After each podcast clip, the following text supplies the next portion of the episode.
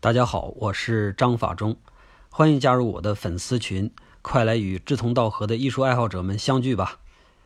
加微信号 m e i s h u s h i 一二三，就是美术史的全拼加一二三，就可以加到我们的小助手进群了。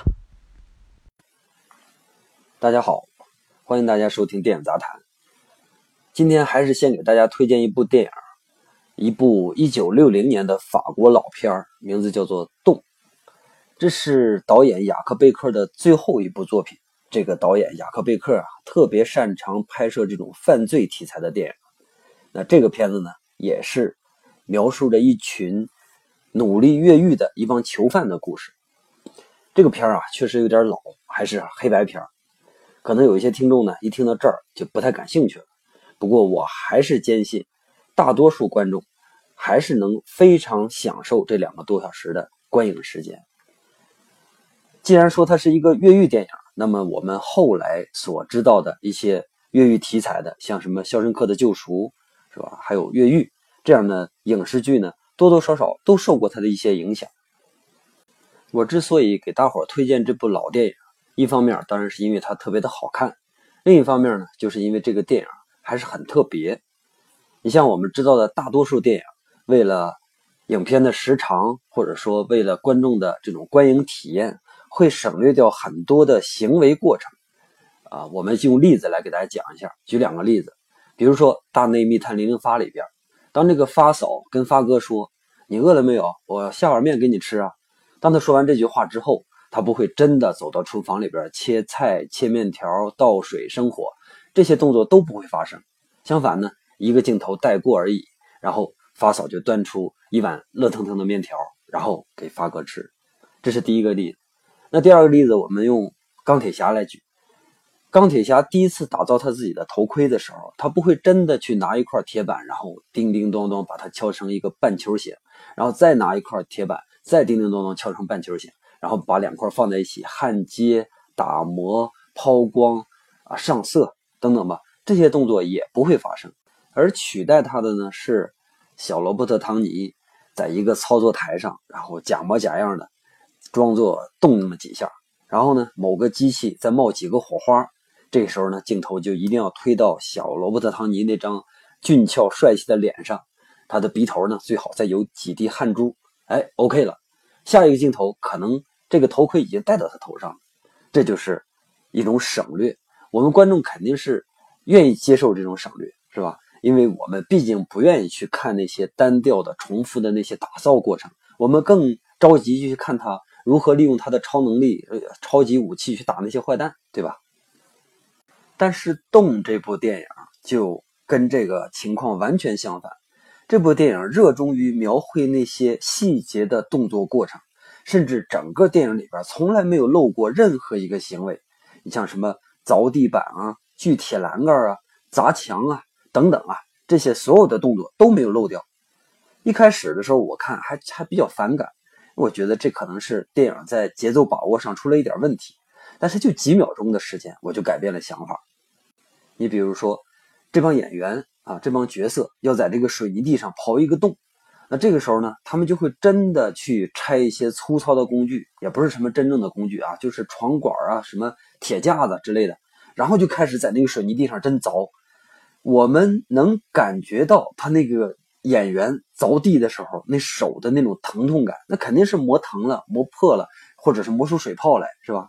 这样一下一下的开凿，然后呢，一个人累了之后，就换另外一个人凿，这个洞呢就一点一点的变大。当然啊，这中间也有那么一些过程是要需要跳过去的，毕竟这个凿洞的时间太长了，是吧？但是我们看电影的时候，还是非常确信整个这个洞都是由这些角色凿出来的，而不是说利用切换镜头的时候有场务啊，有某个凿洞机器来代工。听起来这好像也不是什么问题，是吧？这不是什么优点。但是我们真正的感受它一下一下真实用力的时候，观众会有一个奇妙的心理反应。这个心理反应呢，就是越来越去忘记这是一部电影。而是容易感觉到它是发生在我们真正在身边的一些事件、故事，越来越容易忘记这是一些安排好的一些演员在表演，而是慢慢的感受到这就是一些真正的角色，活生生的人，这个东西是非常了不起的。然后他就会带着我们的观众的情绪走到影片里边去，这样我们就和整个影片一起变得紧张，一起变得愤怒，或者一起变得欣喜。这种忘记对于一个艺术品来说是非常非常珍贵的。所以呢，我还是强烈的推荐大家去看。虽然只是一部很老的电影，但是这样的电影真的是非常的少，尤其是现在主流的商业电影肯定是不敢这么拍，对吧？好，关于这个《洞》这部电影呢，我们只能聊这么多。虽然这个电影还有很多很多可以聊的点，但是那都得是大家看过这个电影之后。毕竟我聊太多了，一不小心聊漏了或者剧透了怎么样的，然后就。把这么好的一个、这么精彩的一个片子给大家浪费掉了，这就对不起咱们大伙是吧？好，接下来呢，咱们就开始咱们今天真正的主题——梵高。先给大家讲那么一个小故事，真人真事儿啊。有这么一个年轻人，他热爱画画，然后留着那种大长头发，穿着那种不合身的大衣服。这个年轻人呢？他可以在吃饭的时候，或者说在随时随地，他都可以朗大声的朗诵一首诗歌，也可以呢，在光天化日之下，脱了裤子就对着某个雕像去尿尿啊，就这么一个人。他喜欢性手枪这样的，呃，粗糙的或者是歇斯底里的朋克乐队，也喜欢像柴可夫斯基这样的极其深沉的，然后悲伤的这样古典的传统大师。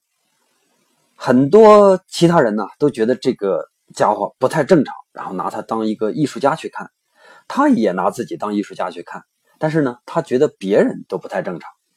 其实啊，这个家伙根本就不是什么艺术家，只不过就是一个学画画这么一个小屁孩他甚至除了梵高以外，根本就不认识或者说不了解任何一个真正的画家。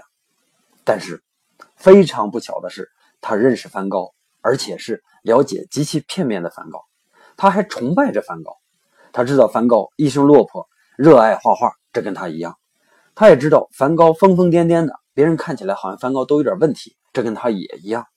梵高和任何人都不一样，梵高可以一发起火来，是吧？就割掉自己的耳朵，甚至然后就挥手开枪告别这个冷漠的世界，死在自己的三十七岁。这也是他崇拜的一个点。要知道啊，他有好几个偶像都是在三十七岁左右死掉的。你像涅槃乐队的科特·科本，还有大诗人兰波，他们都死于三十七岁。这三个人的统一特点，科特·科本也好，梵高也好，兰波也好，他们的统一特点呢，就是疯狂、真实、忧伤、伟大。当然，这个小朋友呢，觉得自己也是。于是呢，这个小朋友就开始觉得自己也会死在三十七岁。当然，他的成就在三十七岁之前一定能和这三个人一样的高。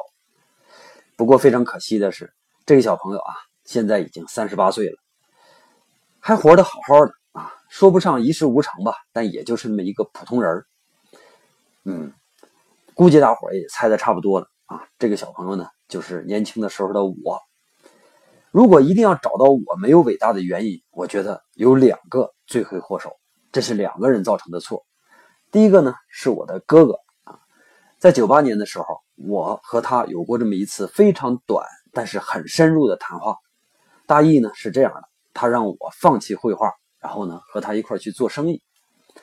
啊，好像还有句原话是：“我宁可世界上少一个梵高，也要有一个健康正常的弟弟。”这是他的原话。他也不认识兰波或者是科本。啊，不知道这两个人是谁，但是呢，他知道梵高是谁。恰好我们都知道梵高是谁，而且我们都是用那种非常瘪的角度认识的梵高。结果呢，我还真就停了大半年的画画，然后跟他玩了大半年，也不算做生意吧。然后在我看起来稍微正常那么一点之后呢，啊，他就同意我回去继续学画画。然后我就遇到了第二个罪魁祸首，这回人变了。这是一个非常平和的老头啊，是一个真正德高望重的艺术家，也就是我的恩师。在这儿呢，我就不提这个老人家的名字了啊。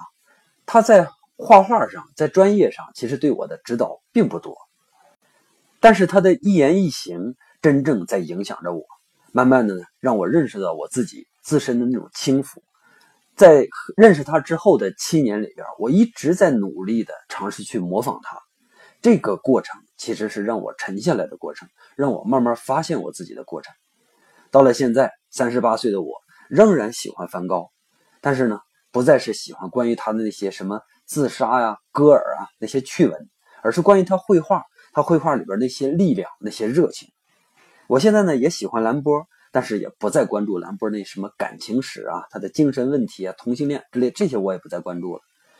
像科特·科本是吧？涅槃乐队，大概我有十年左右没有听过他们，或者说没有经常听他们，偶尔也会听那么一两首。像梵高也好，兰波也好，他们之所以能成为不朽，能成为伟大，这些花边呢，肯定是起到了一定的推广作用。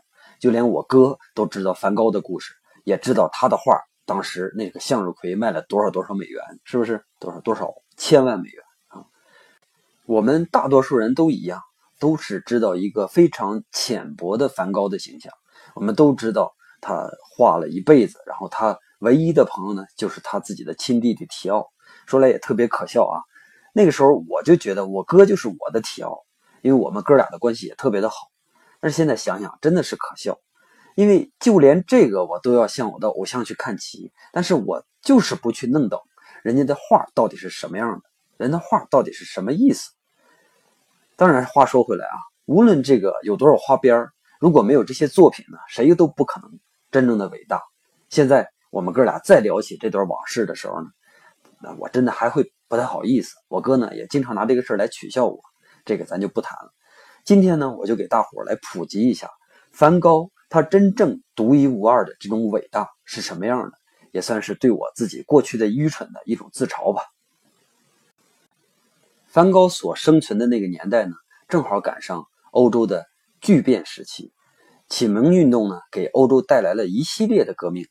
人们开始向往自由，追求个人的价值，尤其是在法国，那是相当的热闹。那一百年之间，经历了真刀真枪的革命就有好几场，再加上工业革命，巴黎呢就一下变成了像自由啊、现代啊这些的代名词。很多的艺术家都聚集在巴黎，用他们自己的方式来讲述着这个新时代的到来。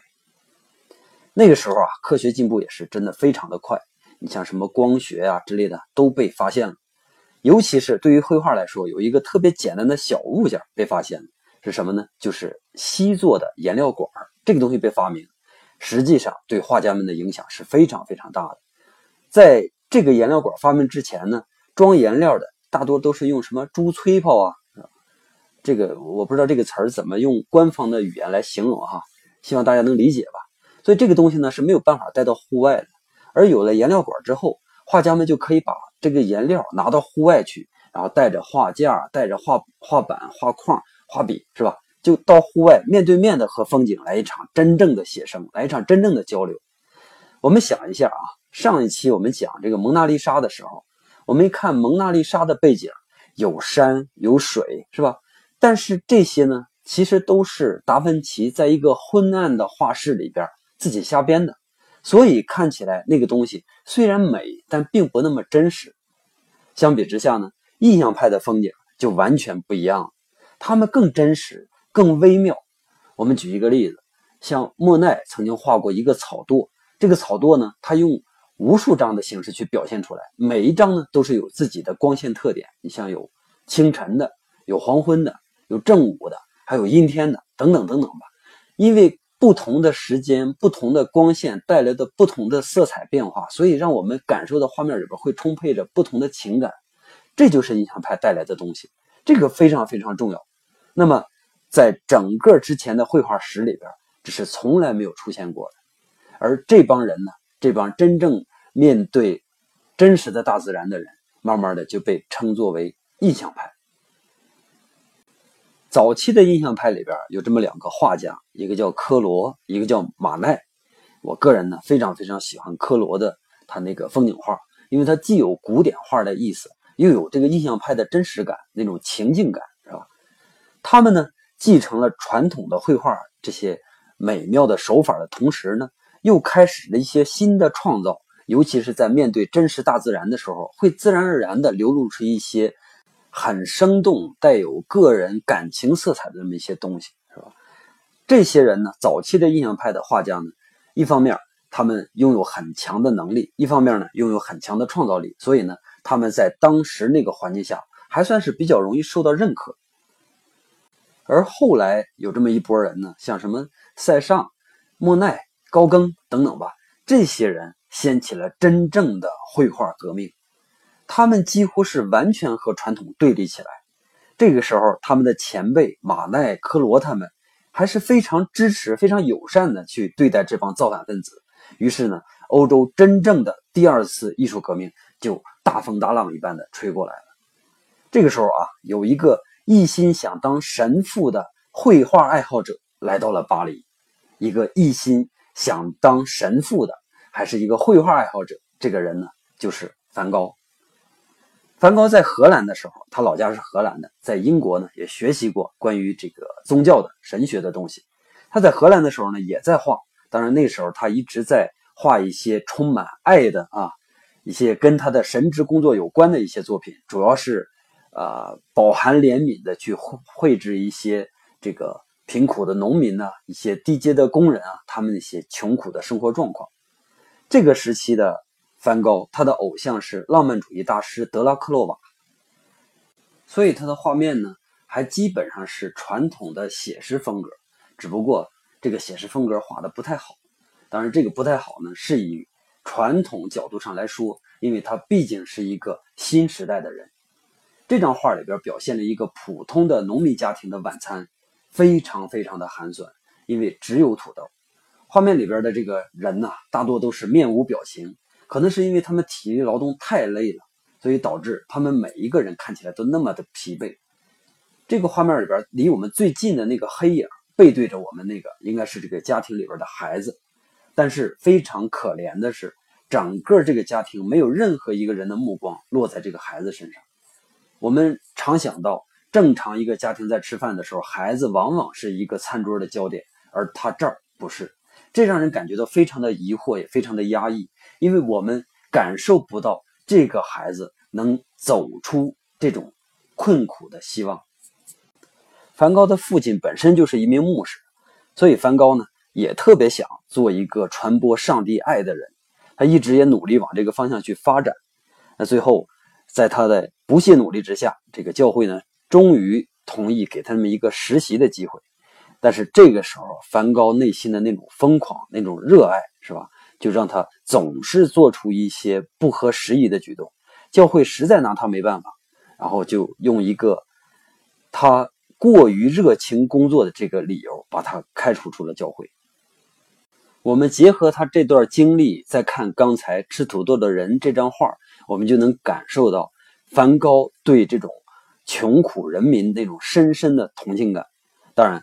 教会不要他了，他就决心要以画画为生了，因为他毕竟也热爱画画嘛。然后就来到了当时画画特别热闹的巴黎。当他到了巴黎之后呢，就参观了一个印象派的展览。他看到了印象派这些画之后，受到了极大的震惊。他看到了完全不同的绘画，那些刺眼的、形式感极强的作品，深深地打动了梵高。要知道，他之前所认识的画都是那些古典画。那些古典画都是非常温柔、非常昏暗的那些作品，而我们刚才已经讲过，印象派的作品都是非常直接的、非常刺激的东西。所以，这个让梵高改变了自己的绘画理想，让他也接受了这种新的绘画理论，并且呢，他也开始和像塞尚啊、像修拉啊这些后后印象派的棋手们开始接触。这个时期呢，他也开始创作自己的。明亮一点的、直接一点的绘画作品，我们看封面里边的第一张，就是向日葵那张，就是这个时期的。这张向日葵呢，也是他曾经卖的最贵的，大概卖了两千五百万左右美元的，呃，那张画啊，非常非常的著名。那从这张画上来看啊，我们能感受到他和其他的印象派画家有那么一些接近的地方，比如说用色是吧，更直接，但是呢，也有一些他自己的特点，比如说他那些像。日本木版画的那种装饰性趣味是吧？在这里边就有一些体现。我们知道木版画都是一一刀一刀的刻出来的，尤其是我们东方的这种充满装饰味的，我们无论是我们中国的还是日本的这种版画，梵高在我们东方的这种文化里边得到了这些非常具有表现力的、非常具有形式感的这些美感，然后应用到他自己的画里边，尤其是应用他的自己的画法里边，这个是梵高自己的东西。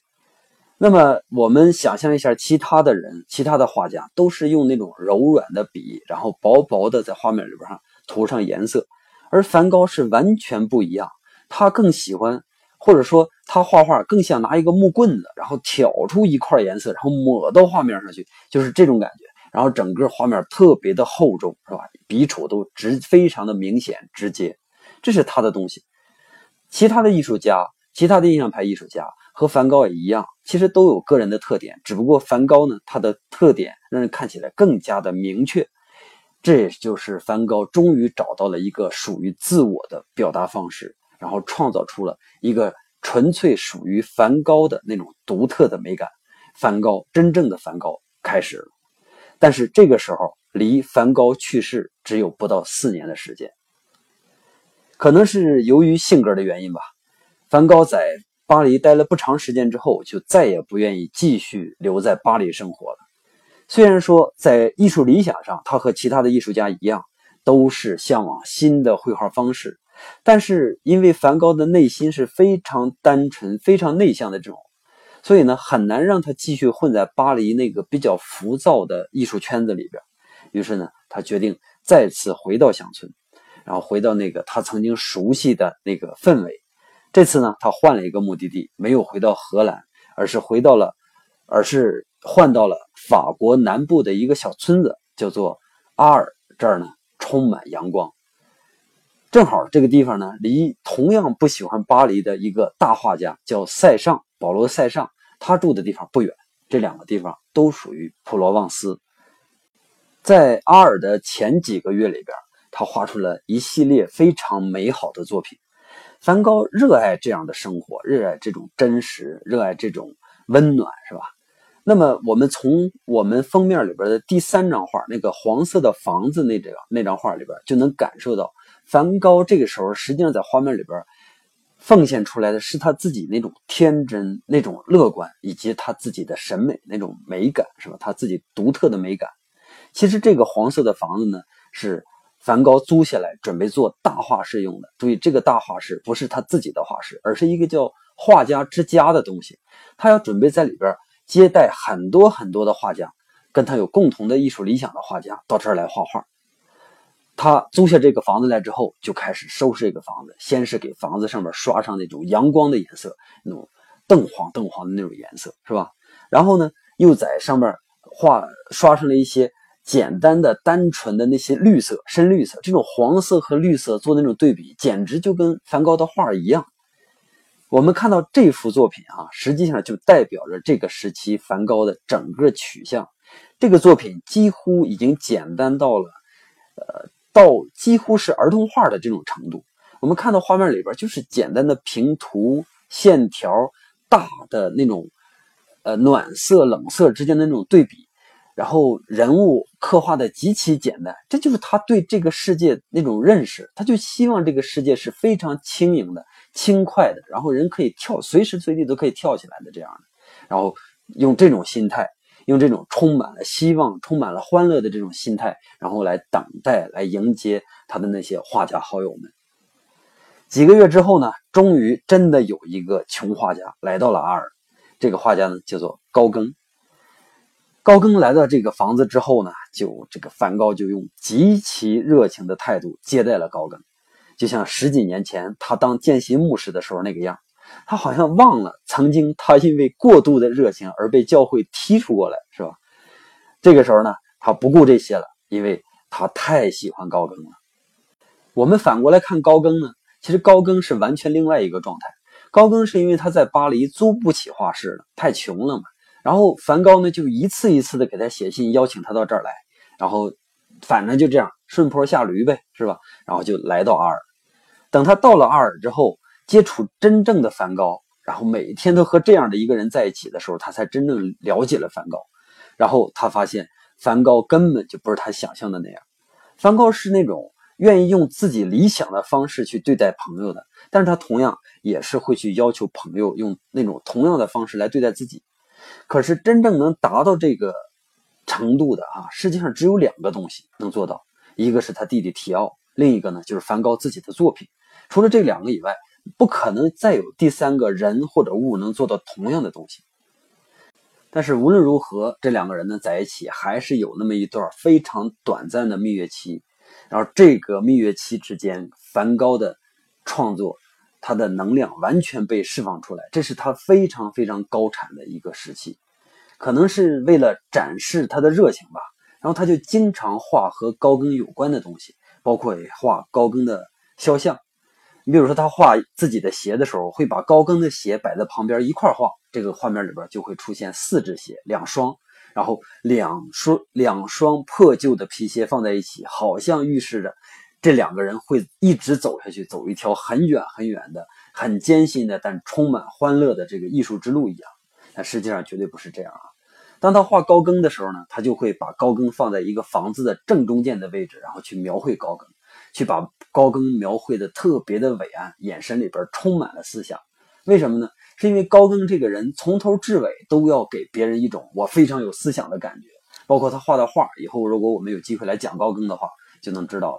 高更画的画一直都是充满了哲学性，所以他愿意在别人的眼中呈现这样的形象。那梵高呢，就一定要把这种形象给他夸大化的画出来，好用这个东西去迎合高更。当然，梵高除了这个以外呢，他在生活上他就像一个控制狂一样。当然，他也特别热爱着自己这个新室友。可是高更呢，却是恨不得马上就离开这儿。这个时期啊，正好梵高染上了这个梅毒啊。梅毒呢，在现在已经不是什么大病了，打针青霉素可能就好了。在当时是非常非常难治的病，而且梅毒一旦发展的情况下，会产生幻觉，这个就对高更有了一些影响。那么高啊，对梵高有了一些影响。那么梵高呢，他的精神状况就开始有一些不对劲儿了。然后，梵高就经常会幻想高更他那个冷漠的，当然只是相对冷漠的那个举动中是什么样的原因。他会假想一个非常可怕的现实，就是我自己做的不够好，惹恼了高更，高更，或者是疏疏忽了高更，或者是高更不高兴了等等吧。他会幻想出这些东西来。终于呢，他实在忍受不了，就割掉了自己的耳朵，把自己的耳朵呢送给高更，目的只有一个，就是表明来表明自己对高更这个朋友的忠诚，当然不是基友啊，好朋友、好画友的这个忠诚。而高更呢，咱们想都能想得到，是吧？那肯定是我躲还躲不了呢，是吧？我实在受不了，居然割耳朵给我，然后于是高更就连夜偷偷的跑回了巴黎。高更一走。这下就把梵高给搞垮了。梵高这次就是几乎完全崩溃。那么在他崩溃的这段时期呢，他又画了一批跟高更离开有关的一些作品。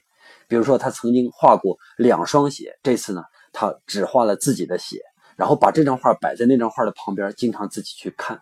然后他曾经画过高更坐在一个椅子上的画像，这回高更没有了，然后他会画那个椅子在整个房间里的那种形状。我们想象一下，一把空椅子放在一个房间里边正中央的位置，然后只表达的东西只有一个，就是那种落寞。而这个时期，梵高的用色就比以前更加的极端。我们以前都知道，这个梵高会用一些黄色呀、蓝色，他们去反衬。这个时候呢，他还加入一些特别深的绿色。这些绿色和黄色和蓝色，它们夹在一起的时候，一点儿都起不到缓和和黄色和蓝色之间那种对比的作用，相反让整个画面变得更加刺眼。这就是这个精神状态已经完全不稳定的梵高，他这个时候表现出来的东西。他把高更的出走呢，还是当做自己的问题、自己的责任，然后当做自己怠慢了高更。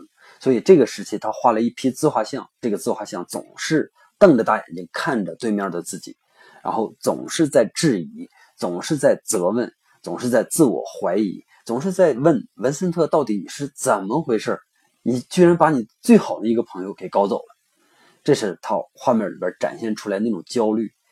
当然，这种焦虑呢，并没有一直持续下去，是吧？毕竟他这个精神状况一直恶化，他还有一个特别要好的弟弟，然后这个弟弟是不可能放手不管的。于是，在这个提奥的长期劝导之下呢，梵高就是自愿的进入了精神病院去疗养。在他生命里边最后一年的时间里边，他这个精神状态啊，稍微好转那么一些，有的时候好，有的时候坏。然后，在这个好弟弟还有一些好医生的这个精心的照料下，然后开始了逐渐的一点点的放下这个心结，又重新的回到正常的绘画轨道。这一次呢，他弟弟劝他不要再想老想着你的印象派了，你可以再重新回到你的偶像，就是德拉克洛瓦那儿，再去寻找新的灵感。对于呃梵高来说呢，这是他自己救赎的一条路。所以现在梵高终于有胆量再次重新的面对自己的生命，重新面对自己的绘画了。但是当他真正拿起画笔的时候，他发现永远他再也丢掉不了他自己那个。习惯性的像拿棍子往上抹上去的那种、那种绘画的激烈的力量，啊？永远再也丢掉不了。这个时期呢，他又变得重新变得自信起来，重新变得大胆起来，因为他再次面对的就是绘画。绘画我们刚才说了，是所有他的作品和他弟弟是真正能和他达到默契的东西，所以他在这个老朋友面前，他是无所顾忌的。他再次用他那个刻刀般的笔触在画面上肆意的挥洒的时候，我们就能感觉他那个笔触现在比以前更加的活跃。他好像放掉了什么，是吧？那个笔触逐渐的变得像火一样，像点着的火一样，然后在整个时空里边疯狂的燃烧，冷的、热的，这个昏暗的，然后或者是耀眼的，所有的东西都能在他的画面里边还原成那种他热爱的那种人间。但是，真的不是真正的人间。只有在梵高那种单纯善良的心里头，他绝对不需要那种真实的现实来去打扰他。我们看到封面上最后一幅画呢，就是这个时期的作品，叫做《星月夜》。从画里边，我们能感觉到梵高是彻底的和这个现实世界告了别。星星那个光斑，他以前也画过。但是现在这个光斑比以前更大、更明显，那种柠檬黄色在深蓝的天空下显得格外的耀眼、格外的刺激。我们看前面那个黑色的树木，就好像是有灵魂一样，扭曲着往上涨，好像一定要长到天空里够到那些黄色的星星。然后呢，有两股怪云在天空里边搅动着，整个天空变得特别的不安，从左到右，从近到远，往下看。人间的那些小的城镇，那些小小的房子，现在变得特别的渺小，特别的冷漠，和他之前愿意去表现的东西完全不一样。在右下角的位置，有一团黑色的雾正在从山后边慢慢的升起来。当然，不同的观者会对这张画有不同的解读，但是无论我们作为观众能感受到什么东西，这都是梵高送给我们他的临别礼物。几个月之后呢，梵高就死在弟弟提奥的怀里。